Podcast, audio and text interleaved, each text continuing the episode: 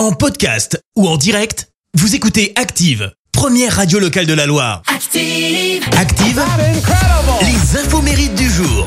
Soyez les bienvenus en ce lundi 22 novembre. Nous fêtons les Cécile ainsi que les Céline. Côté anniversaire, l'actrice américaine Scarlett Johansson fête ses 37 ans.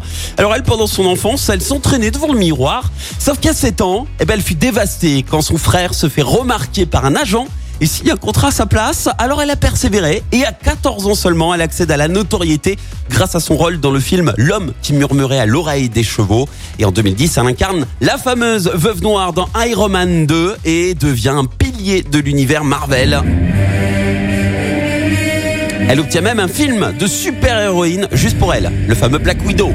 Et alors entre deux Marvel, elle débarque en France pour incarner Lucie dans le film de Luc Besson, rôle qui à la base bah, était prévu pour Angelina Jolie, mais qui a dû refuser. Coup de bol pour euh, Scarlett, surtout que Lucie a cartonné en France et à l'international et tous ses succès font de Scarlett aujourd'hui une artiste ultra bankable. En 2018 et 2019, eh ben, elle était l'actrice la mieux payée au monde et ses films ont rapporté plus de 14 milliards de dollars de recettes. C'est juste dingue. Et puis l'actrice française Adèle Exarchopoulos fête ses 28 ans. Alors en 2013, elle n'a que 21 ans et elle crève l'écran hein, dans La vie d'Adèle d'Abdelatif Keshish et reçoit la Palme d'Or. Une Palme d'Or spéciale puisque Steven Spielberg a demandé une dérogation pour que les actrices obtiennent aussi ce trophée avec Abdel.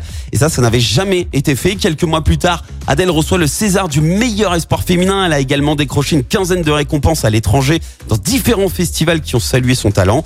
Et pourtant, eh bien, elle garde un très mauvais souvenir hein, du tournage de la vie d'Adèle, euh, puisqu'avec plusieurs techniciens, elle dénonce des conditions de tournage terrifiantes, et tout particulièrement concernant la célèbre scène de sexe du film, dont le tournage a duré quand même 10 jours. Elle a dit, je cite, la plupart des gens n'oseraient même pas demander ce qu'il a demandé. La citation du jour. Alors ce matin, je vous ai choisi la citation de Bernard Werber. Écoutez, le libre arbitre des hommes consiste à choisir la femme qui décidera à leur place. Merci, vous avez écouté Active Radio, la première radio locale de la Loire. Active.